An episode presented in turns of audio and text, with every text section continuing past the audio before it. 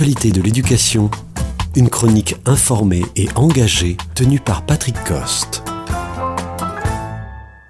Une émission avait déjà été consacrée au lycée professionnel, mais l'annonce d'une réforme par le président relance le sujet. Le diagnostic de départ, c'est un bac en trois ans pour 620 000 élèves, sachant qu'un tiers d'entre eux décrochent et la moitié ne trouvent pas d'emploi dans leur branche après un an. Autrement dit, sur 210 000 élèves potentiels de terminale, 80 000 rentrent sur le marché du travail. C'est catastrophique. Et soyons clairs, pour les autres, ce sont des années de galère qui se profilent et une prise en charge coûteuse pour la nation. Voyons dès lors les mesures qui sont prévues. Un milliard est mis sur la table. Sur l'axe scolaire, les enseignants seront augmentés de 7 500 euros l'an, en plus de la revalorisation promise pour tous sous condition d'accepter des missions d'accompagnement sous forme de tutorat et soutien en petits groupes. Sur l'axe lien avec l'entreprise, des voies professionnelles seront présentées dès la cinquième, un bureau de la recherche des stages sera créé dans chaque LEP et les stages seront rémunérés de 50 à 100 euros par semaine, dont le nombre total sera augmenté.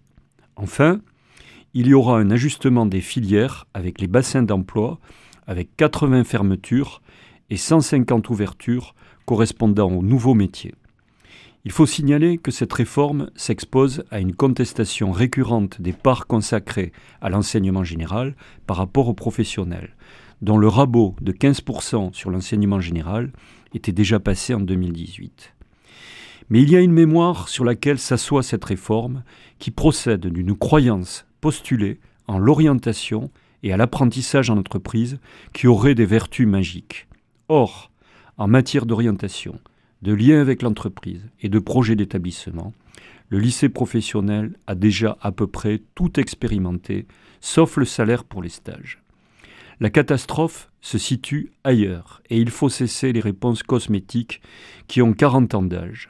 Le cœur du problème, c'est le niveau atteint à la fin du primaire et du collège qui marginalise 20% de la jeunesse qui ne remonte plus le courant, quel que soit l'investissement qu'on leur accorde.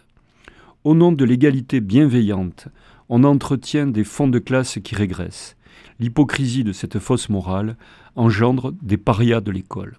Rappelons-nous que dans les années 60, un élève de CAP, orienté en fin de cinquième, apprenait un métier. Attention, un retour en arrière vers la ségrégation entre le manuel et l'intellectuel des années 60 est inacceptable. Mais quand c'est la soi-disant égalité qui produit le pire, il faut savoir la quitter comme une vieille lune. L'hypocrisie de notre système, c'est la mort de l'ascenseur social.